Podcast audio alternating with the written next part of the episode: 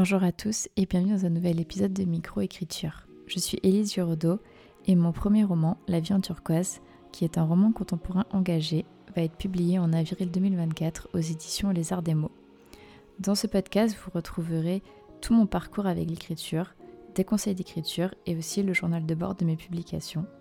Mais nous allons aussi parler de santé mentale, de résilience, d'écriture thérapie, de motivation et de bien-être en général. Si cela vous plaît, n'hésitez pas à écouter l'épisode. À bientôt Bonjour à tous et bienvenue dans un nouvel épisode de Micro Écriture. Aujourd'hui, je suis ravie de recevoir Justine Tiffany, qui est l'autrice de la saga Angélion, qui est éditée chez, euh, enfin, aux éditions Plume Blanche. Donc, euh, coucou euh, Justine, j'espère que tu vas bien. Eh ben, je vais très bien, merci Elise. du coup, ben, comme je disais, je suis vraiment ravie de te recevoir, surtout qu'on va aborder plein de points assez comment dire, touchy, salé, on va dire. Disons-le comme ça. voilà. Euh, du coup, voilà. Enfin, je pense que l'épisode va être euh, vraiment très intéressant et je suis euh, vraiment ravie de aussi d'en savoir un petit peu plus sur toi. Donc, tout d'abord, je vais te laisser la, la, parole pour que tu te présentes et que tu nous parles de ton parcours avec l'écriture et avec l'édition, du coup, puisque tu es édité chez aux éditions Plume Blanche. Oui, alors donc j'ai commencé à écrire quand j'avais 17 ans. Donc mmh pas forcément de manière très structurée et régulière, mais c'est vraiment à ce moment-là où j'ai eu l'envie viscérale d'écrire des histoires. Mmh étant donné que je ne suis pas du tout autodidacte ni organisée, j'ai beaucoup arrêté, repris, arrêté, repris, et j'avais même laissé tomber à un moment donné l'écriture, mais j'avais toujours mon idée d'Angélion, c'est donc celui que j'ai édité, je l'avais toujours en tête. Mhm. Mais c'est vraiment en 2000, à chaque fois j'oublie la date, c'est 2017 ou 2018, 17 je dirais, où j'ai découvert Wattpad. Ok. Et euh, j'ai publié sur Wattpad parce que l'anonymat m'aidait énormément. Mhm. Parce que j'étais très. Euh, je suis pas timide dans la vie, mais je le suis avec les écrits. Et du coup, le fait d'avoir le pseudo, ça m'a énormément aidé. Donc j'ai publié sur Wattpad pendant deux ou trois ans. Et j'ai écrit les deux tomes sur Wattpad. Mmh, ouais, j'avais écrit, ouais, j'avais écrit pas mal de, de, de bah, d'équivalent de presque 600 pages, quoi, de, imprimer. Et à un moment donné, j'ai décidé d'arrêter parce que j'avais des bons retours sur Wattpad, j'avais un, bel engouement et je me suis dit, et pourquoi pas tenter l'édition? Mmh. Donc je l'ai retiré de Wattpad. J'ai envoyé aux maisons d'édition de manière euh, un peu chaotique et pas vraiment très bien organisée, même si j'avais essayé de faire de mon mieux. Mais bon, après un an d'attente, je, je, pense vraiment que ça a attendu. J'ai mis un an à réussir à être édité. J'ai enfin reçu un oui de Plume Blanche Édition. Mhm. Donc c'était il y a deux ans, je crois bien, ouais. Et puis voilà, l'aventure était lancée et c'était un des plus beaux jours de ma vie. J'ai pas peur de le dire. Pour l'instant, c'est un des plus beaux jours de ma vie. ok, trop bien. Et comment tu avais fait pour euh, ben, choisir les maisons d'édition à qui euh, tu allais envoyer tout ça? Parce que ça me, Enfin, je veux dire, moi, euh, tu vois, sans, Instagram, ça me paraissait hyper oui, nébuleux. Mais quand je vois, quand je vois les Instagram là, comment euh, les filles, euh, parce que c'est souvent des filles, se mmh. débrouillent ultra bien et tout. Moi, j'étais pas du tout informée, mais j'étais pire qu'une néophyte. Et en fait, mmh. bah, j'ai fait un truc qu'il fallait pas trop faire, c'est-à-dire que j'y connaissais rien maison d'édition à part Hachette, Gallimard, enfin les grands noms quoi. Bah, j'ai pris un calepin, j'ai pris un stylo, j'étais dans, dans plusieurs Fnac j'étais dans la section fantasy et je notais sur un papier toutes les maisons d'édition que je voyais. ok. Donc, pas forcément très intelligent, euh, parce que. Euh, ah, ça va, bah, au moins, j'ai essayé de respecter la ligne, la ligne oui, voilà, c'est ce que j'allais dire. T'as pas, pas envoyé aux, maisons d'édition de romance et tout ça. Oui, voilà. On peut au moins me reconnaître ça. Merci. Oui, bah, oui, oui. non, mais c'est vrai. j'ai essayé de cibler, mais par exemple, j'ai découvert qu'il y avait des maisons qui faisaient que des trades et du coup, j'avais, je voulais envoyer. Je dis ah bah non, c'est pas possible. Enfin, c'était mmh. pas vraiment pratique. Et surtout que pour le coup, on y reviendra plus tard peut-être, mais ma maison d'édition Plume Blanche n'est pas en librairie, ce qui mmh. n'empêche pas qu'elle est absolument géniale. Et euh, mais du coup, j'aurais pas pu la découvrir de cette manière-là, tu vois. oui, et du coup, comment tu l'as découverte alors? Eh ben, euh, tout simplement en tapant. Après là, quand j'avais fait le tour de mes, de mes petites librairies, de mes petites Fnac là, mmh. j'ai été sur le sur internet et j'ai cherché des maisons de l'imaginaire qui me semblaient euh, bien, qui me semblaient sérieuses. Et euh, il y avait Plume Blanche dans l'eau. En toute honnêteté, je connaissais pas avant. Parce que euh, je, je, lis un peu de fantaisie, mais euh, au moment où j'écrivais, j'étais pas dans ma période de lecture fantaisie, donc je n'ai pas lu de livre de Plume Blanche à cette époque-là. Mm-hmm. Et j'ai envoyé, voilà, comme ça, en faisant une petite recherche, et je l'ai envoyé en, en, mars. et j'ai reçu la réponse en août. Ok. Donc pas trop longtemps comme Mhm. attente. Oui, franchement, ça. Parce que quand tu reçois un oui trop vite aussi, c'est. Bah, c'est lou- bah, J'en ai reçu, hein. Et oui, Quand en autre- pour euh, les. Comment ça s'appelle là Tu sais, quand tu payes toi-même.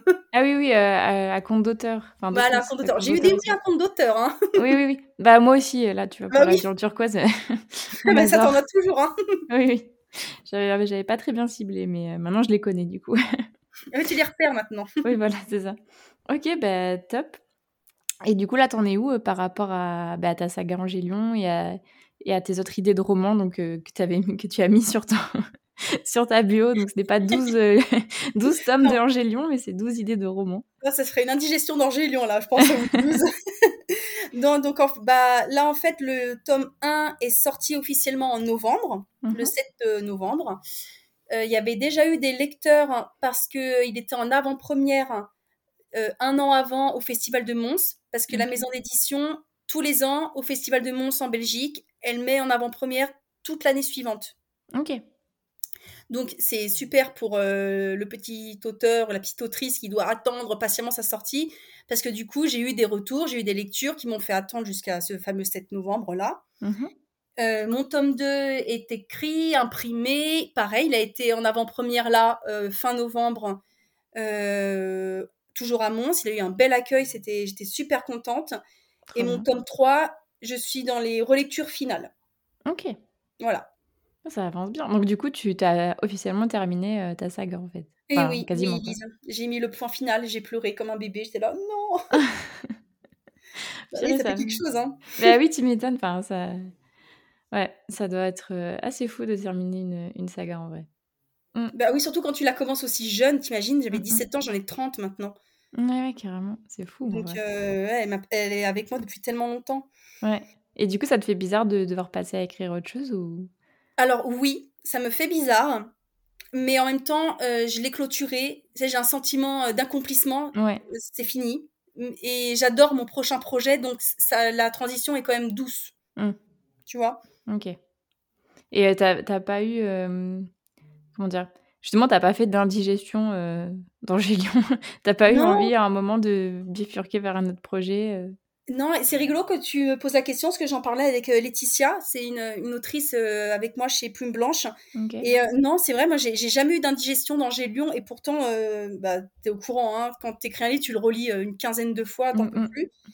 Mais euh, non, j'ai, j'ai- je sais pas, j'aime trop cette histoire. En fait, je, je l'ai trop euh, assimilée à quelque chose de personnel de- dans mon évolution, dans le fait que je l'ai commencé jeune. Je l'aime vraiment euh, profondément et du coup, non, j'en suis pas lassée. J'ai, Ok. j'ai jamais eu un moment où j'en ai eu, j'en ai eu marre. Des moments où j'ai eu des doutes, où j'étais coincée dans l'écriture, mais jamais, m'a, jamais j'en pouvais plus, quoi. Mhm. Ok, bah écoute, tant mieux. Mais je suis Et, très sentimentale, moi, je m'attache beaucoup aux choses, hein, donc. Ok, bah écoute, mais ah, c'est à, à ton. Comment dire? Oui, c'est tout à ton honneur, quoi. Enfin, c'est trop bien. c'est trop, trop bien. Euh, de pas, de pas avoir eu le. Bah, justement, le syndrome de l'objet brillant, comme on Ah dit. oui, j'ai découvert ce syndrome. Je l'ai eu avant, par contre. Hein. C'est-à-dire que là, je l'ai pas eu parce que le tome 1 était sorti, que Ouais. j'étais dans l'édition, donc j'étais dans une espèce de tourbillon euh, euh, positif qui me faisait écrire. Mais ce, ce syndrome de l'objet brillant que j'ai appris avec euh, Lys, Mm. euh, je l'ai eu, je l'ai eu quand j'étais, quand j'avais 17-18 ans, où je sautais d'un d'un d'un projet à l'autre sans m'arrêter. J'arrivais pas à me poser. Hein. Oui. Ça, je pense que c'est tout le monde. Hein. Oui, oui, oui, bah, je pense que oui, on a tous ça. Mais après, c'est vrai que quand quand t'as signé ton tome 1, euh, forcément, bah, t'es focus pour euh, sortir les trois. Enfin, en plus, la Ouais, maison voilà, a- apprend à- attend après toi. Donc, euh, Oui, exactement. Ça te, moi qui, qui manque un peu de structure, je pense que ça m'a vachement bien structuré, tu Oui. vois, et que ça m'a empêché d'aller euh, m'éparpiller ailleurs. hein. Hum, Oui, non, mais je comprends ce que tu veux dire. Et euh, du coup, avant de passer aux, aux autres questions, est-ce que tu pourrais nous parler de, bah, de ton tome 1 Est-ce que... Vas-y, donne-moi envie d'acheter ton roman. Ouh là là, c'est quoi cette pression? Tu m'avais pas prévenu. Non, je rigole. non, alors Angélion, donc c'est un roman plutôt de dark fantasy. Mais dark fantasy, vous trouverez euh, beaucoup plus noir et beaucoup plus euh, sombre, mais ça reste quand même dans un univers euh, où c'est pas tout gai. Mhm. C'est un monde qui est victime d'une terrible malédiction. Toutes les nuits, dès que le soleil se couche, c'est la panique totale, parce qu'il y a des créatures qui sortent des ténèbres, qui sortent pendant la nuit, qui viennent massacrer les vivants, ou les damner pour l'éternité. Ces créatures, elles sont le fruit d'un blasphème dont on connaît pas trop les tenants ou les aboutissants, mais en tout cas, elles sont nées d'un événement très étrange qui s'est passé il y a des centaines d'années, et toutes les nuits, c'est la terreur. Et on peut pas se protéger de ces créatures par des moyens classiques, euh, comme des armes à feu ou des explosions, etc. La seule chose qui peut repousser ces créatures, c'est la lumière de la déesse Angélion. Angélion, c'est une déesse et mmh. sa représentation physique, c'est une étoile qui, lorsqu'elle se lève, elle brille et sa lumière qui se dépose sur euh, la Terre, les hommes ont appris à l'utiliser. Donc on est dans un monde euh, avec une technologie euh, évoluée. C'est pas de la science-fiction, mais c'est on n'est pas au Moyen Âge. Et ils ont surtout appris à utiliser cette lumière bah, pour la protection des créatures la nuit. Et le problème, c'est que hum, pareil, il y a un blasphème qui a été commis, on ne sait pas ce qui s'est passé, mais la déesse ne se lève plus, ne se montre plus à son peuple, et donc ne donne plus sa lumière divine aux gens. Les hommes vivent sur des réserves qui, comme toute réserve, commencent à diminuer, ça plonge le monde dans le chaos, dans la guerre, dans les tensions. Et notre héroïne, Lilium, dans ce contexte extrêmement joyeux, n'est-ce pas, découvre un soir par hasard qu'elle a le pouvoir de créer de son corps la lumière de la déesse. Donc elle devient très vite intéressante, sa vie change du tout au tout, et elle découvre aussi qu'elle n'est pas la seule à pouvoir le faire. Elle va être pourchassée, elle va rechercher la vérité sur les origines du blasphème, sur les origines de la déesse, de son pouvoir, etc. Donc c'est une fantaisie euh, un peu épique avec beaucoup de voyages, de combats, de questionnements, homme-dieu, etc. Ok, trop bien. Voilà. Je m'attendais pas du tout à ça en, ah ouais en juste regarder la, couverture. Non, ouais. Mais enfin, je m'attendais pas non plus à un truc complètement opposé. Mais, genre, euh, c'est, euh, j'avais pas lu exprès pour euh, te poser la question dans le podcast. J'avais pas lu le, le, résumé, derrière. Ouais. il est très mystérieux le résumé. Il est fait pour. ouais, ouais. Mais du coup, je l'avais pas lu, mais trop bien. Bah écoute, parce que j'ai eu 40 euros de chèque cadeau aujourd'hui ah à mon travail, du coup, c'est possible que là, ça passe. Pourquoi pas que hein Voilà, exactement. C'est totalement ce que je vais faire juste après l'interview, je te le dis tout de suite. voilà, en fait, moi, ce podcast m'amène à ma perte parce que dès que j'interviewe quelqu'un, j'achète son roman. Donc, tu vas euh, acheter le livre. voilà. Du coup, bah, plus j'ai de, plus j'ai d'invités, plus j'ai de livres. Donc, euh, Bah oui, forcément, du coup. donc voilà. Donc parmi tout ça, donc tu nous as raconté voilà un petit peu ton, parcours et comment dire quelques points que tu avais eu pendant tout ce temps que tu as été avec ta saga. mais justement, tu nous as pas parlé du syndrome de l'imposteur et quand on en avait discuté toi et moi, tu m'avais dit que pour toi ça n'avait pas lieu d'être ce syndrome. Donc est-ce que tu pourrais nous parler de ça? Oui, alors en fait, donc, euh, comme je disais avant, j'étais un peu une néophyte dans tout ça et j'ai découvert les, que certaines personnes se sentaient illégitimes mmh à écrire ou, euh, ou même pire, cessaient d'écrire euh, en plein milieu parce que voilà, sentiment d'illégitimité, je vais y arriver, ou des gens qui s'empêchaient de se lancer dans l'écriture. Et c'est quelque chose alors que je respecte et que je comprends dans, dans, mon côté sensible, mais qui pour moi n'a pas lieu d'être dans le sens où en fait on est tous libres d'écrire. Euh, qui est là pour juger qui a le droit d'écrire ou pas À quel moment tu deviens autrice? Parce que si tu deviens autrice à partir du moment où tu vis tes livres, on n'est pas beaucoup à être autrice et auteur en fait, hein, dans ce cas-là, tu vois. Donc euh, tout le monde commence à un moment donné, tout le monde commence avec un premier jet, tout le monde commence avec un premier roman euh, complètement inconnu. oui, oui, il y en a qui explosent dès le premier roman, c'est vrai, mais ça reste rare. Et en fait, il faut écrire. C'est, on est tous libres de, de pouvoir raconter les histoires qui nous, qui nous tiennent à cœur et je vois pas euh, au nom de quoi on pourrait se remettre en doute la, notre légitimité. Si tu sais taper sur un clavier, tu as le droit d'écrire tes histoires en fait. Qui va qui, te, qui juge qui juge en fait? À quel moment tu te sens jugé par qui? C'est, si, ce sont des gens qui n'écrivent pas qui te jugent, ils ont déjà ils ont rien à dire. Mm. Et si ce sont des gens qui écrivent qui te jugent ou que tu as peur d'être jugé par eux, ils ont tous commencé à un moment donné en fait. Mmh, mmh. Donc, euh, moi, si j'ai un message à faire passer, c'est qu'il faut se lancer. Et je côtoie de plus en plus de personnes qui veulent écrire, mais qui n'osent pas se lancer parce que ils se disent oui, mais moi, je suis pas auteur, je sais pas faire et tout. Mais bon sang, tu peux pas le savoir si t'as pas essayé déjà. Et il faut vraiment, euh, c'est une passion et il faut la vivre et pas se mmh. mettre des bâtons dans les roues. La vie est suffisamment dure déjà, donc il faut pas euh, s'auto-saboter. Parce que pour moi, le syndrome de l'imposteur, c'est un peu l'auto-sabotage. Mais oui, aussi, non, mais c'est très lié. Hein. Ben oui, mais ça, il faut pas s'auto-saboter, il faut croire en soi. Euh, enfin, moi, je me j'ai jamais eu le syndrome de l'imposteur. Je me suis jamais dit, ah, je mérite pas. Euh, enfin, je devrais pas écrire. Alors, c'est pas parce que je suis prétentieuse, pas du tout. Mais en fait, ça n'a pas, ça comme ça n'a pas de sens pour moi. Je me suis déjà dit que mes écrits, ça n'allait pas, fallait que je change quelque chose, etc. J'ai déjà eu peur du regard des gens quand tu dis que tu écris parce que euh, voilà. Mm. Mais jamais je me suis dit que j'avais pas le droit d'écrire parce que mon, envie d'écrire est arrivée très jeune, mais vraiment jeune euh, enfant, mm. et elle est devenue assez concrétisée adolescente. Mais du coup, je j'ai commencé à avoir envie d'écrire dans une période où tu es un peu euh, bucolique et que tu es candide et j'avais mm. pas ce regard mauvais, tu vois.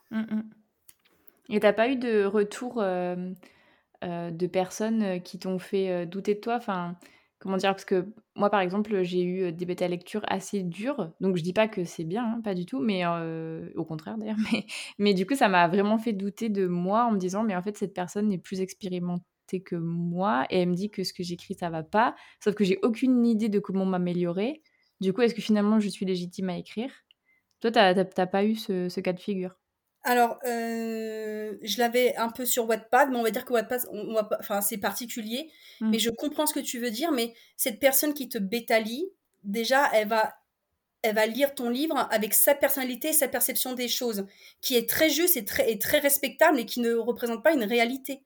Donc, c'est pas parce qu'il y a une personne qui n'aime pas que tout est que, que sa, que sa voix prévaut et qu'elle a raison sur tout. Déjà de un et de deux euh, je dirais pas que ça m'a fait douter, mais les, les, critiques que je pouvais avoir sur Wattpad, ça, pouvait, ça me boostait plus. Dans le sens, ah, je vais pouvoir améliorer ça. Après, tu as raison, parfois, on ne sait pas comment s'améliorer. Ça, c'est chiant. Oui, c'est ça, ouais. Ça, c'est compliqué parce qu'effectivement, euh, euh, oui, quand tu sais pas comment faire, c'est embêtant, mais dans ce cas-là, il faut chercher une solution pour s'améliorer, mais pas forcément, euh, pas forcément tout remettre en doute. Enfin, tout le monde, euh, tout le monde commence toujours par un livre et un premier jet qui est pas beau. Euh, enfin, tu vois ce que je veux dire? Mmh. Oui, oui, mais du coup, ça, en ça, je pense que c'est bien euh, d'avoir des gens autour de toi qui écrivent et, que, et de voir qu'en fait, tout le monde est dans le même bateau, que tout le monde commence avec un premier jet pas beau, parce que c'est vrai que quand on est un peu dans son coin, on peut facilement se dire. oui, oui, oui. Et puis, les bêta lecteurs, c'est génial, il en faut. Alors moi j'en ai pas eu parce que j'étais trop jeune, mais j'en ai eu, on va dire, euh, indirectement avec Wattpad. Mmh. Mais euh, ils sont, c'est pas, pas, parce que tu as un mauvais retour de bêta lecteur que ça, voilà, que ça prévaut surtout et que sa, sa parole est, est, sainte et que tout est vrai. Mmh, enfin, mmh. c'est, ça reste un humain qui lit et euh, les goûts et les couleurs, c'est la vérité, quoi. Ça, c'est, c'est vraiment en fonction de chacun. Alors oui, si tu as tous tes bêta lecteurs qui pointent le même truc en même temps, bon bah, il y a des chances que, voilà mais euh, quelqu'un qui va détester une partie de ton histoire, bah, quelqu'un d'autre va le lire et va l'adorer. Oui, oui, oui. Mais ça, c'est, euh, je trouve ça hyper important que tu en parles parce que j'avais fait un épisode euh, dessus. Mais je trouve que cette subjectivité, en fait ça, fait, ça fait du bien de s'en rendre compte quand on est notamment au début de son parcours d'autoriste parce que en fait on, on s'en rend pas compte. Enfin, on a l'impression que tout est, comme tu disais, tout est parole d'évangile alors qu'en fait pas, du, tout. en personne, mais personne. Ouais personne n'a la parole d'évangile. Je rappelle quand même euh, à ceux qui doutent que euh, J.K. Rowling s'est fait refuser de je sais pas combien de maisons d'édition. Mm, mm. Euh, bah, moi, ça, je sais pas, ça, je l'ai appris jeune et ça m'est resté ancré. Mm. Il y a des gens, il y a des maisons d'édition qui ont dit non, mais ah, on peut même pas appeler ça des best-sellers. Autant on emporte le vent, que je porte pas fait spécialement dans mon cœur, mais qui a été un succès international, on lui, a, on lui a dit non. Enfin, il y a un moment donné, il y a une personne qui doit faire un choix pour t'éditer ou pas. Mm. Et si elle aime pas, bah elle aime pas, et elle trace entre guillemets, elle a dessiné ton roman à ce moment-là. Mais cette personne peut se tromper. La preuve avec euh, Harry Potter qui s'est fait refuser. Mm, mm.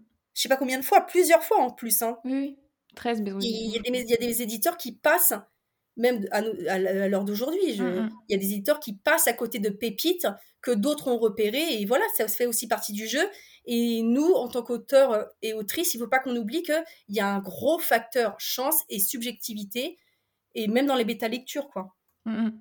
Oui, tout à fait. Et euh, comment tu gères du coup les, euh, les critiques négatives? Est-ce que depuis que ton roman est sorti, tu as reçu des, des, critiques négatives? Est-ce que euh, ça t'a touché? Comment est-ce que tu as rebondi? Enfin, Alors honnêtement, pour l'instant, j'ai pas eu de critiques négatives qui, c'est comme, qui enflamment un peu Threads là. J'ai pas été taguée sur un truc euh, terrible. C'est pas une moi, chose problématique. ouais, moi je suis un, peu sadomaso, donc je, cherche les critiques négatives. Il faut que j'arrête avec ça. Donc je regarde dans les, dans les hashtags et tout. S'il y en a une où on m'a pas tagué, mais qu'on aurait tagué Angélion, etc. Mm. J'en ai pas trouvé. Par contre, ce que j'ai vécu, c'est des. J'ai quand même eu quelques DNF, des gens qui ont, qui ont commencé Mm. et ça n'a pas accroché. Donc ça, c'est dur aussi, tu vois. Oui, bien sûr. Dur à vivre. C'est pas une mauvaise critique. La personne, elle, euh, elle est gentille. Elle va peut-être te tourner ça en disant c'est pas le bon moment et tout. Ce qui est peut-être vrai. Mais Mm. sur le moment, toi, tu le vis en mode bon, j'ai pas réussi à la captiver. Donc ça, c'est dur à, à encaisser. Mm, mm. Et bah, je me dis, bon, bah, voilà, c'est- ça, reste un, ça reste une histoire qui peut ne pas parler à tout le monde, ou euh, effectivement, il y a une histoire de, de mood, etc. Mm, mm. Et là aussi, ce qui, ce qui peut arriver quand tu as un livre, et tu verras quand le tien il sera sorti, parce que je- ça va sûrement t'arriver, c'est qu'il y a des gens qui ont aimé, Mm. mais qui n'ont pas compris le sens du message que tu voulais véhiculer. Ah, Tu vois, c'est-à-dire qu'ils vont aimer, ils vont avoir passé un bon moment, ça va être cool et tout, ouais. mais euh, ils vont pas euh, ils vont pas avoir saisi euh, les euh, l'essence de l'histoire que tu as voulu euh, insuffler tu vois ce que je veux dire ou Oui, pas? oui, oui. Non, je, je comprends. et ça je te jure c'est frustrant t'as envie de dire parce qu'il a aimé donc t'es là en mode bon bah c'est bien mais c'était pas comme ça qu'il fallait l'aimer Oui, oui, non, je vois ce que tu veux dire. Mais bon, au moins, il a aimé. au moins il a aimé mais tu te dis bon mince j'ai pas fait mon, mon travail comme il faut il a pas compris le, la profondeur du truc ou euh, les messages euh, il y a beaucoup de messages dans Gélion il y a des messages sur la religion sur euh, l'environnement etc bon bah voilà il les a pas captés euh, il a vu que le côté peut-être aventure combat qui est plaisant aussi hein, mais donc ça ça arrive aussi et ça pour gérer bah ça c'est je trouve que c'est encore plus dur à gérer qu'un DNF par exemple Ok. il y a un sentiment de d'avoir échoué quelque part tu vois je sais pas comment dire Mm, non. alors que quand quelqu'un aime pas ton livre bah il aime pas il aime pas tu vois qu'est-ce que tu veux que je te dise euh, les goûts et les couleurs mais quand quelqu'un a aimé mais qu'il a pas aimé pour les raisons que tu aurais voulu c'est pas facile à gérer non plus Ah oui, non, je comprends. Ok. Et du coup, ça, ça t'est. euh, Ouais, t'as pas eu de. T'as pas eu de. Comment on dit? Je trouve plus le mot. De bad buzz, euh, truc comme ça. euh, de quoi de? De, de bad buzz euh, par rapport à non, ton. à non, ton- non, non, m'en parle pas. Non, non, pour l'instant, je, attends, je touche du bois. Attends, je touche Non. aussi pour toi. ouais, non, non, je, je- j'ai pas eu de bad buzz. Il y, a, il y a une ambiance un peu bizarre en ce moment sur les réseaux sociaux, on va pas se mentir. Ouais. Et j'avoue que oh, je suis bien contente d'être une toute petite autrice inconnue dans ces moments-là. Ouais, ouais, non, mais je comprends. Mais oui, oui, euh, pour l'instant, j'ai pas eu de bad buzz. Après, ça veut pas dire que ça va pas arriver. Parce que, euh, parce que maintenant, euh, on fait des scandales de tellement de choses que pourquoi pas. hein, je, je, je peux imaginer des sujets sur lesquels on pourrait tacler Angélion. Mais euh, pour l'instant, j'ai pas eu de, de bad buzz et je prie pour que ça reste euh, le cas. Bah écoute, je prie aussi pour toi. Euh, par rapport aux, aux choses qui te sont arrivées dans ton parcours d'écriture, tu m'avais mentionné euh, donc que tu avais eu un, un syndrome avec un nom anglais euh, qu'on n'a pas retrouvé. Et qu'on a pas retrouvé. voilà, entre ton tome 1 et ton tome 2. Oui. Du coup, est-ce que tu peux nous en parler? Et là, si ma copine Sacha m'écoute, elle, est- elle va le hurler euh, dans son truc et j'arrive pas à retenir ce nom. en fait, c'est un syndrome qui arrive souvent, euh, donc, souvent dans, dans des sag- dans des sagas, parce que souvent tu, tu es censé, entre guillemets, enchaîner le tome 1, le tome 2, le tome 3, etc. dans l'écriture. Mm. C'est quand tu as eu ton tome 1, que tu as travaillé dessus pendant des mois, qu'il a été relu, corrigé, qu'il est tout beau, qu'il est parfait, entre guillemets, euh, on va dire d'un point de vue euh, éditorial, travail, tu vois, Ouais. tout propre en tout cas, et que tu dois passer à ton tome 2, qui est une page blanche. Mm. Et là, tu recommences dans ton premier jet, et en fait, pendant des semaines, tu as tellement côtoyé, on va dire, un manuscrit propre, Oui. un, un bon, un, un bon à tirer, propre, euh, vraiment prêt à être imprimé, avec des bonnes tournures de phrases, la bonne ponctuation, les bons mots, les, les bons, bons trucs qui s'enchaînent, que là, tu débarques sur une page blanche, ou pire, comme moi, quand c'était avec euh, le tome 2 qui était déjà écrit grâce à Wattpad, mais Mm. qui était en mode premier jet, tu regardes ton truc, mais t'es désespéré, parce que là, ça ressemble plus du tout à ce que tu as pu produire avant. Il y a un décalage de qualité entre le 1 et le 2 qui est tellement fort que moi, j'ai reçu, j'ai ressenti un, un découragement quand même à ce moment-là. Mm. À me dire, mais je vais jamais réussir à reprendre toutes ces 500 pages-là et à refaire un truc aussi propre que ce que j'ai fait. Et puis, ton regard et tes yeux, ton cerveau est tellement habitué à avoir eu un, un, un texte propre, prêt à être imprimé, que là, tu débarques sur ton premier jet, t'es en mode, oh là là, mon Dieu. Et, et ça, c'est super dur. Et du coup, ça peut, ça, ça peut créer les syndromes de la page blanche, par exemple. Oui. Mm, mm. Ouais. Donc ça, oui, je l'ai eu pour le, entre le 1 et le 2. Et pas trop pour le, entre le 2 et le 3 parce que je pense que comme je m'y étais préparée, vu que j'avais vécu avant, je savais que j'allais être désespérée en commençant mon tome 3. ok. Et, euh, en vrai, ça, ce que tu me dis, ça me fait un peu écho quand même. Donc, euh, moi, j'ai pas, euh, j'ai pas écrit de, de, saga, mais c'est vrai que quand tu as terminé un roman, bon, il est peut-être pas beau et tout, mais enfin, tu l'as terminé avec les bêta lecteurs et tout. Et enfin, moi, je sais quand j'avais envoyé l'avion turquoise en maison d'édition et que je m'étais remis sur un, autre projet, tu dis quand même, ouais, j'avais un gros truc, tout bien terminé quasiment, et là, je dois me remettre à écrire. et c'est vrai que ça fait un petit sentiment. Donc, j'imagine quand tu, dans une saga, c'est encore pire parce que du coup, c'est les mêmes personnages. Mais oui. toi, toi, aussi, hein, quand, tu, quand tu changes juste de projet, tu le, tu le ressens aussi. mais c'est vrai que peut-être un peu plus en, en, saga, dans le sens où bah, tu es habitué à voir tes personnages évoluer dans un, milieu propre, tu vois, mmh. et là, boum, ça redébarque. Enfin, la, la, ton cerveau est en train de faire la, la, liaison entre les deux, alors qu'en fait, il y a une grosse coupure de qualité. Mmh, tu vois mmh, Oui, c'est ça.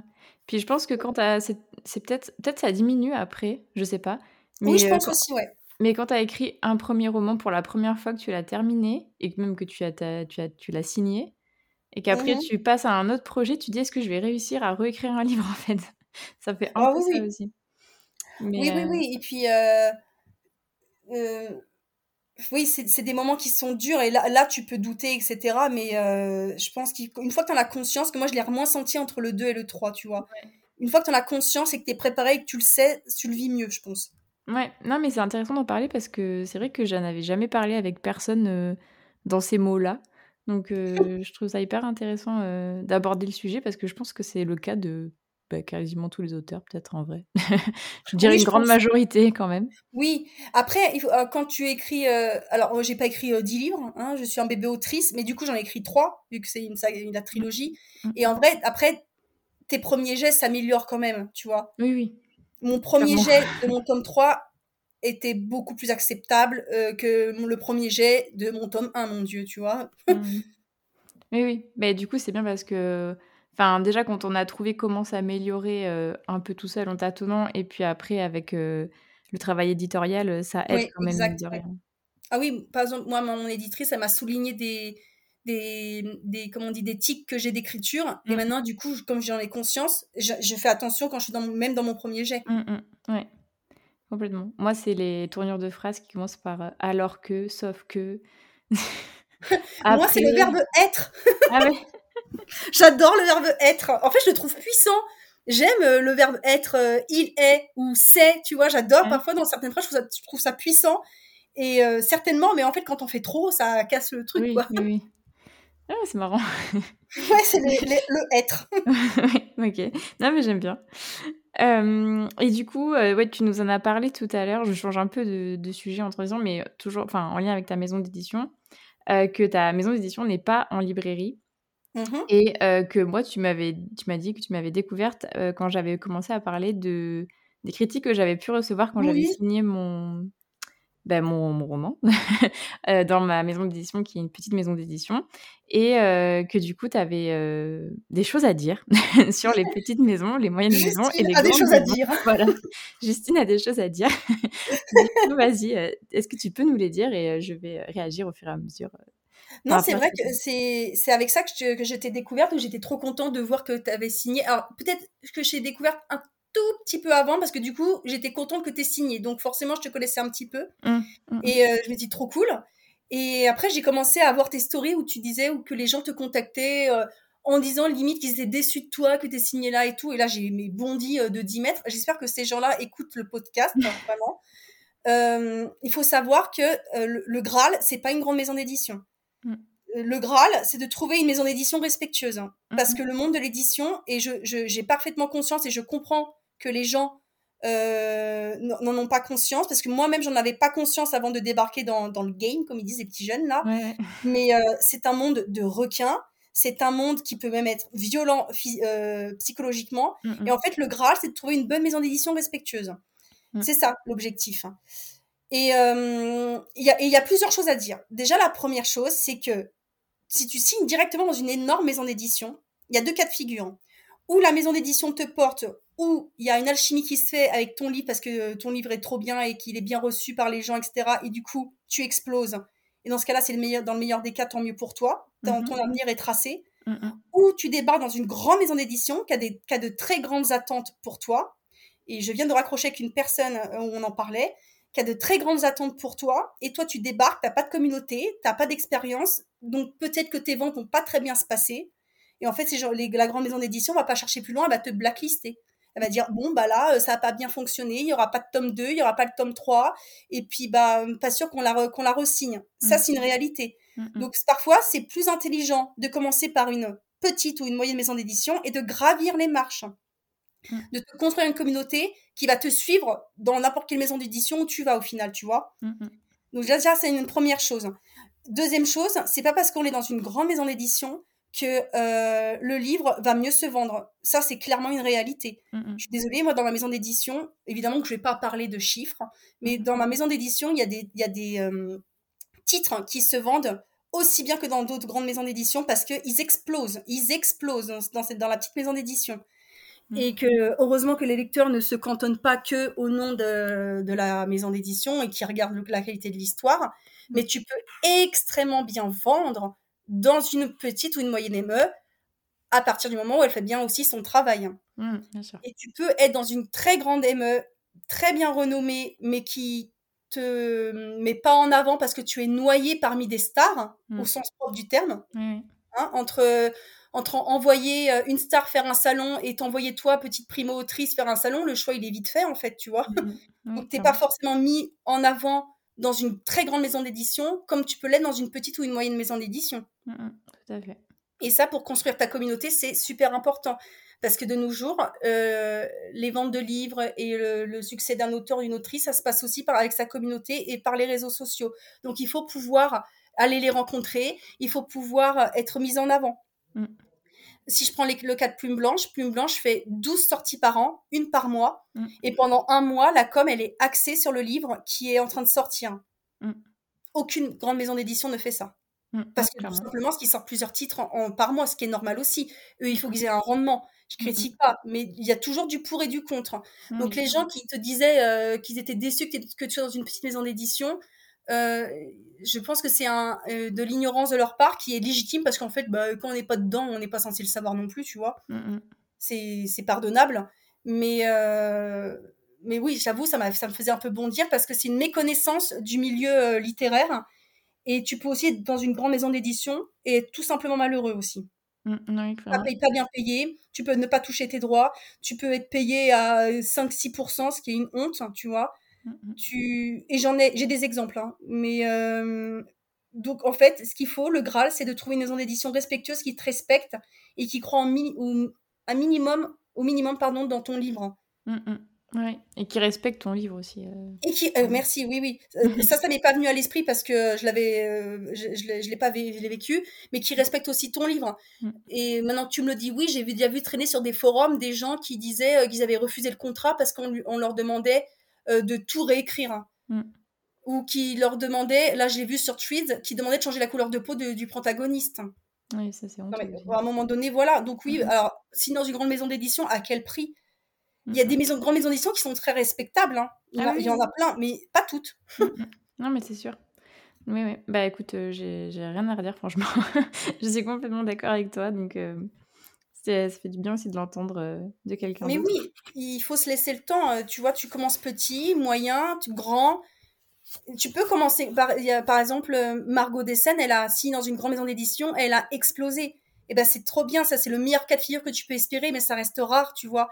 Qu'est-ce qui se passe si tu signes dans une grande maison d'édition qui a des attentes pour toi et que tu les remplis pas? Mm, mm. C'est dur. Après, même psychologiquement à vivre, je pense que c'est dur. Mm.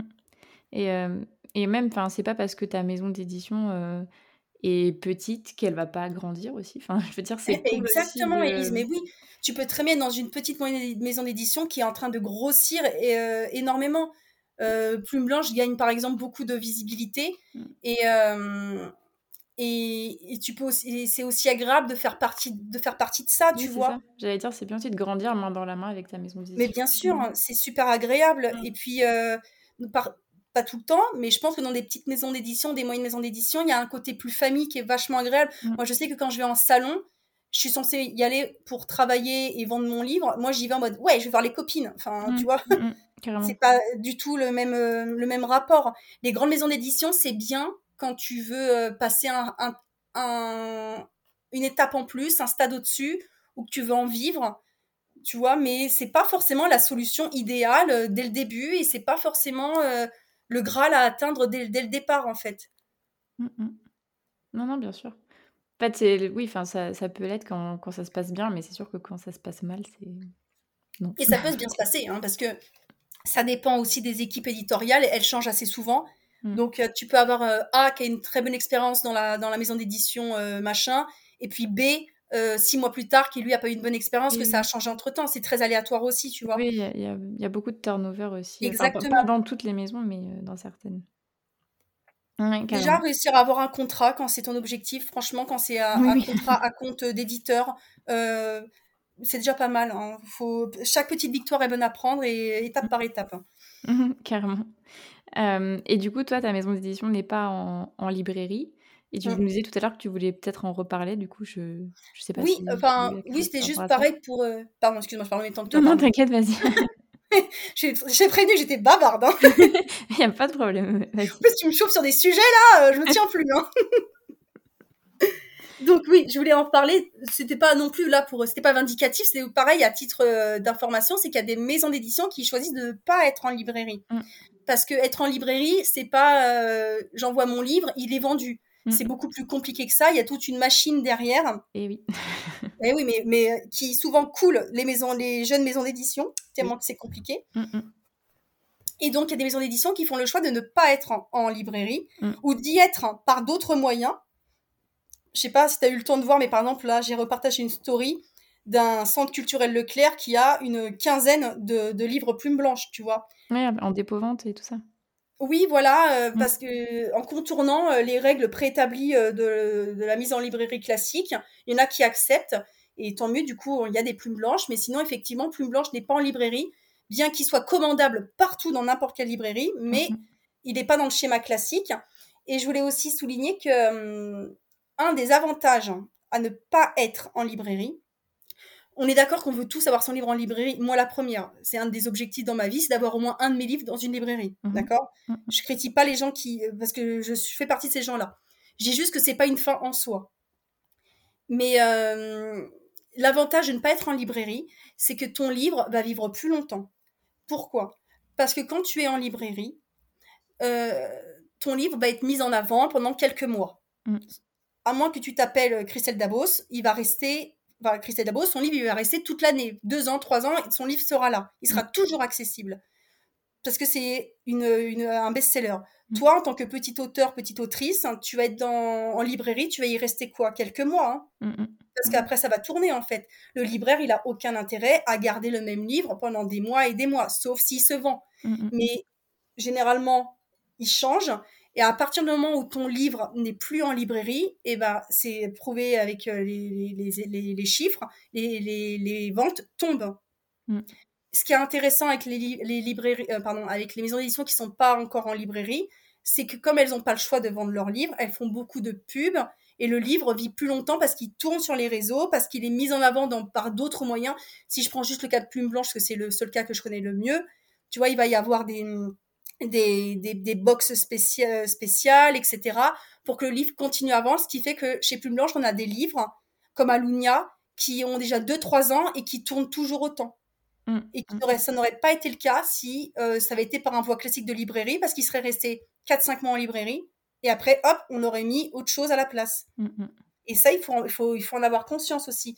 La librairie, c'est pareil, c'est pas une fin en soi. C'est génial, je rêve de l'avoir aussi, donc je ne je crache pas dessus, je rêve de l'avoir aussi, mais c'est pas une fin en soi et c'est pas une obligation de l'avoir sur tous ces livres, hein, tu vois. Oui, non mais complètement, complètement d'accord. c'est dommage parce que j'ai rien à dire. je suis là en mode oui. Oui, oui. je, valide, je valide ce que tu dis. Euh, ouais, ouais, non, mais bah oui, enfin complètement d'accord, rien à ajouter. Euh, franchement, c'est euh, ça, ça fait complètement sens. Et, euh, et oui, enfin, le, cas d'Alunia, par exemple, est, euh, est, très parlant. Donc, euh, Mais oui. Mmh, mmh. Ou la Guilde des Ombres, si je prends les gros blockbusters de, de, de Plume Blanche, mm. la Guilde des Ombres, le tome 1, euh, je crois qu'il était même. Il était, j'étais même pas encore là quand le tome 1 a été signé. Je suis désolée, il tourne, il tourne, il tourne, il tourne. Parce que il est sorti en, en, poche. Parce que euh, il est mis en avant par d'autres canaux que la librairie. Parce que la librairie, c'est quand même une consommation. Euh, c'est un peu le TikTok, quoi. C'est la consommation rapide, tu vois. Mm, après, c'est vrai que ça, fait des belles ventes parce que je fais partie des gens qui vont en librairie. Oh, le livre, il est beau, je le prends. Tu vois mm, mm. Mais euh, ça, ça dure qu'un temps. Mm. Et après, bah, il faut trouver d'autres moyens de le vendre, etc. Et du coup, c'est pas forcément la cata quand tu as une, euh, maison d'édition qui n'est pas en, librairie. T'es pas obligé de l'avoir sur tous tes livres. Si écris plusieurs livres, tu peux en avoir un ou deux en librairie et le reste qui n'y soit pas, c'est pas très grave. Hein. non, mais complètement. Complètement d'accord. Euh, et dans, toujours dans le thème de, de l'édition, euh, toi, donc euh, souvent, enfin, je crois que tu en parles quand même assez souvent dans tes stories, et tu me l'as dit aussi pour préparer l'interview. tu es une fervente défenseuse, défend... oui, défenseuse. Oui, t'inquiète, on l'a compris. Tu es pour la défense de l'édition francophone. Oui et t'en as et t'en as marre, enfin même moi aussi, de vouloir proposer tes livres à des maisons d'édition et de voir qu'elles ne font que des traductions. Euh, du, coup, euh, euh, du coup, je voulais te laisser la parole à ce sujet-là aussi. Oui, alors c'est, j'en ai marre, c'est un, un, grand mot. C'est-à-dire que je, je, respecte et je comprends et je lis des, de la fantaisie étrangère. Mm. Cela dit, je trouve que comme la France a été en retard sur ce, sur ce genre littéraire, mm. ça fait pas très longtemps hein, que ça s'est démocratisé, que c'est pas montré du doigt comme un, déjà c'est encore un peu touchy mais généralement moi je, moi je suis désolée je demande aux gens dans mon entourage où je leur dis j'écris de la fantaisie euh, 8 fois sur 10 on me dit ah oh, t'écris des livres pour enfants? Euh, non ne mets pas Angélion à un enfant en fait il va mourir hein, c'est pas possible donc euh, il y a, y a ce, ce, la France a été très en retard dans la, dans la propagation de la fantaisie la reconnaissance de la fantaisie en tant que vrai genre là où mm. les anglo-saxons ont été beaucoup plus en avance que nous et à fond dedans très vite mm, mm. et du coup ça, explique aussi le fait qu'il y ait beaucoup de trad, parce que du coup, euh, ils ont, il y a plus de, livres de fantaisie euh, étrangers. Mais n'empêche que maintenant, il y a énormément d'auteurs français ou francophones, mais on va dire français, qui écrivent de la fantaisie. Je suis désolée, je parle que pour la fantaisie parce que c'est mon, mon, domaine. Hein. Oui, non, mais il n'y a pas de souci. mais je pense que c'est transposable à, tous les oui, genres. Oui, c'est hein. tout complètement transposable. Qui écrivent de la, de la fantaisie de qualité, vraiment d'extrême bonne qualité. Je ne parle pas de moi, je parle d'autres auteurs que j'ai rencontrés et qui, qui font vraiment un travail qui est, qui est extraordinaire et qui galèrent à se faire éditer parce qu'ils sont français clairement. C'est-à-dire qu'il y, a des, euh, y a des auteurs de talent en France, ils seraient nés américains, ils seraient déjà best-sellers. Mm. Mais comme ils sont nés français, euh, c'est pas reconnu et c'est la galère pour se faire éditer. Mm. Et je trouve que les maisons d'édition ont un rôle dans ce, dans ce fait, c'est que ils éditent beaucoup plus de romans étrangers traduits que de, que que de faire l'effort de chercher et puis même pas de chercher parce que maintenant les gens, les auteurs viennent même à eux, juste de recevoir les textes et de les lire consciencieusement et de faire leur travail d'éditeur pour trouver des bonnes fantaisies ou des bonnes histoires françaises et juste voilà faire vivre les auteurs, euh, les auteurs français. C'est en plus ça coûte beaucoup d'argent de faire euh, traduire un livre. Alors j'ai du mal à comprendre pourquoi. J'ai du mal à comprendre pourquoi, parce que je vous invite à aller voir les TikTok de Sacha, qui est complètement bilingue, donc qui lit autant de fantaisie euh, euh, américaine, anglo-saxonne que française, et qui a un regard très analytique et très euh, critique là-dessus, où mm. elle explique, en plus ça coûte cher de, de faire une traduction, donc pourquoi ne pas prendre des auteurs français? D'autant plus que là, je trouve que ça commence à arriver de plus en plus, où les, les lecteurs et les lectrices se plaignent de tout le temps lire les mêmes histoires. Mais c'est normal, parce que les maisons d'édition les, grosses maisons d'édition ne font que d'éditer les mêmes histoires. Mm. Et souvent, pareil, vous allez dire que je parle que de Sacha, mais les gens qui me connaissent, ils savent que voilà. et Sacha euh, fait un, des vidéos où elle montre un livre euh, euh, anglo-saxon et elle montre l'équivalence en français où c'est entre guillemets la même histoire ou la, même, la même vibe. Pourquoi avoir fait la traduction et pourquoi ne pas avoir édité ce livre-là? Mm, mm. Et parce que c'est une facilité où, euh, où les, les, maisons d'édition euh, foncent dans la trad. Je dis pas qu'il en faut pas. je casse pas de Saxus. De Saxus a le droit. Il faut, je trouve que c'est important qu'il y ait des maisons d'édition qui ne fassent que ça. C'est bien parce que comme ça, on peut lire d'autres livres d'autres pays et c'est trop bien aussi ça, tu vois. Mm, mm. Mais par contre, je, trouve que ça se généralise en fait. C'est ça le problème. C'est-à-dire que mm. maintenant, tu regardes les grandes maisons d'édition et ben, je suis pas certaine que le, ratio euh, euh, traduction édition française soit bon. Alors que ça, devrait être un espèce de devoir. Euh, ça devrait être un, devoir national. ce sont des éditeurs français, ils doivent éditer des, livres français en fait. oui, mais je pense que c'est parce que comme ils voient, même si ça coûte cher de faire une traduction, en fait, comme ils voient que c'est c'est un succès là-bas, ben ce sera forcément. Et puis que généralement nous, on, enfin après voilà, on a de la hype pour tel ou tel projet qui vient des États-Unis ou voilà, on a déjà envie de la voir, donc ils savent qu'il y aura un public à l'arrivée et du coup bah ça, finalement, ils sont gagnants, même si ça coûte cher de faire la traduction. En fait. Certes, mais pourquoi il y a une hype une, hype qui se crée tout seul, ça n'arrive jamais. Les hypes, elles sont toujours créées par les maisons d'édition. Et elles ont raison, il faut créer des hypes. C'est Une maison d'édition, c'est une entreprise. Hein. C'est pas que faire découvrir la culture. Hein. Il faut aussi faire de l'argent. Et je ne suis pas du tout contre ça. Hein. Mais euh, les hypes sur les gros livres sont souvent créés par les maisons d'édition elles-mêmes. Donc au lieu de créer la hype autour d'un livre américain, pourquoi ne pas créer la hype autour d'un livre français? Ah oui, oui, non, mais il y en a qui le font. Il y en a qui le font. Mmh L'engrange-temps, par exemple, euh, c'est ultra appréciable que, euh, ou, euh, ou les absolus, c'est ultra appréciable que ces maisons d'édition-là aient mis en avant les livres français, mais il faudrait que ça soit plus le cas. Surtout qu'il y a une vraie demande. Il y a une vraie demande de la part des lecteurs, du lectorat de lire de la fantaisie et je suppose aussi de la romance, etc., française.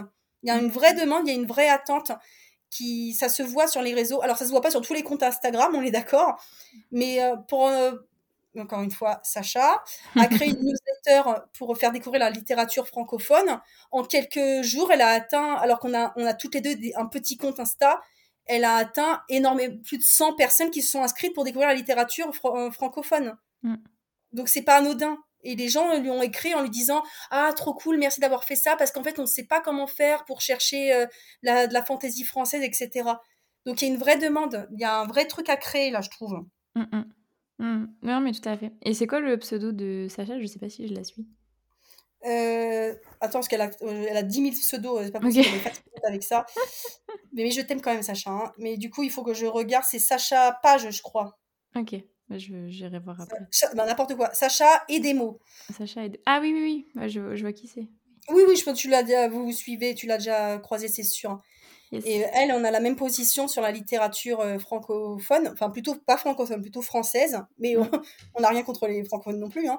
Mm, mm. Mais, euh, mais voilà, c'est, je pense vraiment que c'est un truc qui doit être mis en avant et surtout que je trouve vraiment a des gens commencent à se plaindre de tout le temps lire les mêmes histoires. Je suis, je suis complètement d'accord avec toi et euh, c'est vrai que parfois on... Enfin là du coup euh, je pense que toi tu es, es, un peu parti dans, dans ta maison, enfin tu es, lancé. Bon après je dis pas que tu signeras pas ailleurs ou quoi que ce soit mais voilà moi pareil de mon côté mais c'est vrai que quand on n'a pas de maison d'édition et qu'on est en mode euh, bah ok, en fait, à qui je soumets mon roman? Est-ce que eux, ils vont m'accepter? Est-ce que eux, ils vont m'accepter? Et c'est vrai qu'on en parlait aussi de mmh, cette limite, enfin, ce truc de est-ce que mon roman, il est young adulte? Est-ce qu'il est adulte? C'est hyper pour eux aussi. Et ouais. Il y a ça aussi, c'est que, bon, on va pas cracher dans la soupe. La France a fait un effort de reconnaître que la fantaisie n'était pas lue que par des enfants mais par aussi des ados et des jeunes adultes. Donc on a eu la création du young adulte et c'est génial. Sauf que le young adulte, c'est, on est en train de créer des, des espèces de, de, murs vachement barricadés où dès que tu rentres pas dans les cases très précises, euh, tu n'es pas young adulte, mais tu n'es pas adulte, mm. donc on t'édite pas. On sait pas trop où te mettre, tu vois. Il mm. faut pas oublier qu'il y, y, a un autre courant qui s'appelle le new adulte, et il y a pas mal de, d'auteurs qui écrivent en new adulte, c'est mon cas. Euh, je, Lyon, c'est pas 100% du young adulte, c'est pas de l'adulte, c'est du new adulte, c'est encore entre les deux. C'est des sujets qui vont plus parler à, aux, 20-30 ans que aux 15-25, tu vois, peut-être, je sais pas trop, non plus, ça me fatigue toutes ces, à réfléchir à comment, euh, voilà. Mais euh, c'est aussi difficile de se faire éditer quand tu ne rentres pas à 100% dans les cases que les quelques maisons d'édition qui ont accepté d'éditer, alors parce que après quand tu te fais éditer, tu as tous ces critères-là. Tu trouves une maison d'édition qui veut bien t'éditer, qui veut bien éditer les primo-auteurs, qui accepte d'éditer les sagas, qui accepte d'éditer le young adulte. Mm. Tu vois, tu, tu, galères à trouver une maison d'édition, il faut rentrer dans toutes ces cases, il suffit que mm. tu rentres pas dans une seule case, et ça y est, c'est fini, quoi. Ouais, Non, mais complètement. Et moi, j'ai... Ben oui, c'est super dur. Ouais. Mais c'est vrai que là, tu, enfin, euh, voilà, ce qui est bien dans, dans l'épisode, c'est que toi, tu peux parler du côté fantasy euh, et moi du côté contemporain. Mais c'est vrai que moi, pour mon roman qui en plus euh, avait le l'autre handicap d'être assez énorme et qui avait aussi l'autre handicap de être mi autobiographique, mi fiction. Donc c'était encore plus, enfin du coup moi c'était du côté contemporain, c'était aussi une galère parce que c'est pas pour les enfants, c'est bah pas que pour les adultes c'est pour les new adultes aussi, je dirais. Donc, euh, ah ouais, non, mais vraiment une, une galère en vrai. Mais, une galère. Ouais, toi, je pense que c'était encore pire. Tu sais pourquoi? Parce que toi, c'est de la. C'est entre guillemets de la blanche, tu vois? Et. Euh, enfin, c'est de la, de la euh, non-fiction. Non si, si, il y a de la fiction dedans. C'est réaliste. Oui, oui, c'est réaliste, mais il y a de la fiction Alors, Oui, toi, tu... bah voilà, donc toi, tu mélanges carrément tous les genres. Toi, tu oui. vois vraiment. non, mais moi, j'ai vraiment cherché la merde. Vraiment tout le monde? Non, mais moi, tu cherches la merde. Mais oui. non, bah, du coup, voilà, ça a dû être encore plus dur pour toi parce qu'il y a encore un truc encore plus. Quand tu écris un, un livre euh, un peu euh, qui se rapproche de, de choses réalistes, il y, a, il y a ce côté ultra élitiste en France qui est encore plus violent que dans la fantasy, je pense. Hein? Oui. Où il faut que ça rentre dans telle case et le machin, les trucs. Euh, toi, ça dû être une galère aussi. en plus, tu dis que t'as mis de la fiction. Oui, oui. t'as vraiment cherché les problèmes. Oui, oui.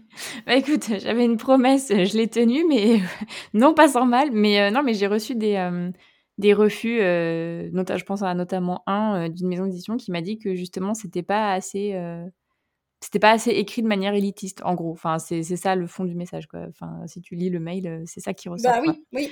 Donc, euh, du coup, j'étais là, ah ben ouais, enfin vraiment, en fait, euh, l'élitisme de la blanche n'a toujours pas disparu, non, non. Ah oui, voilà, c'est pour ça que je dis que c'est pire pour toi, parce que je pense que l'élitisme de la blanche est vraiment beaucoup plus puissamment entré, ancré encore que la fantaisie qui, qui est juste pas considérée, tu vois. ouais, non, non, mais il y a aussi ce, ce souci-là. Euh, enfin, bon, bref, je, je, pense que je vais appeler l'épisode euh, Galérer à trouver sa maison d'édition.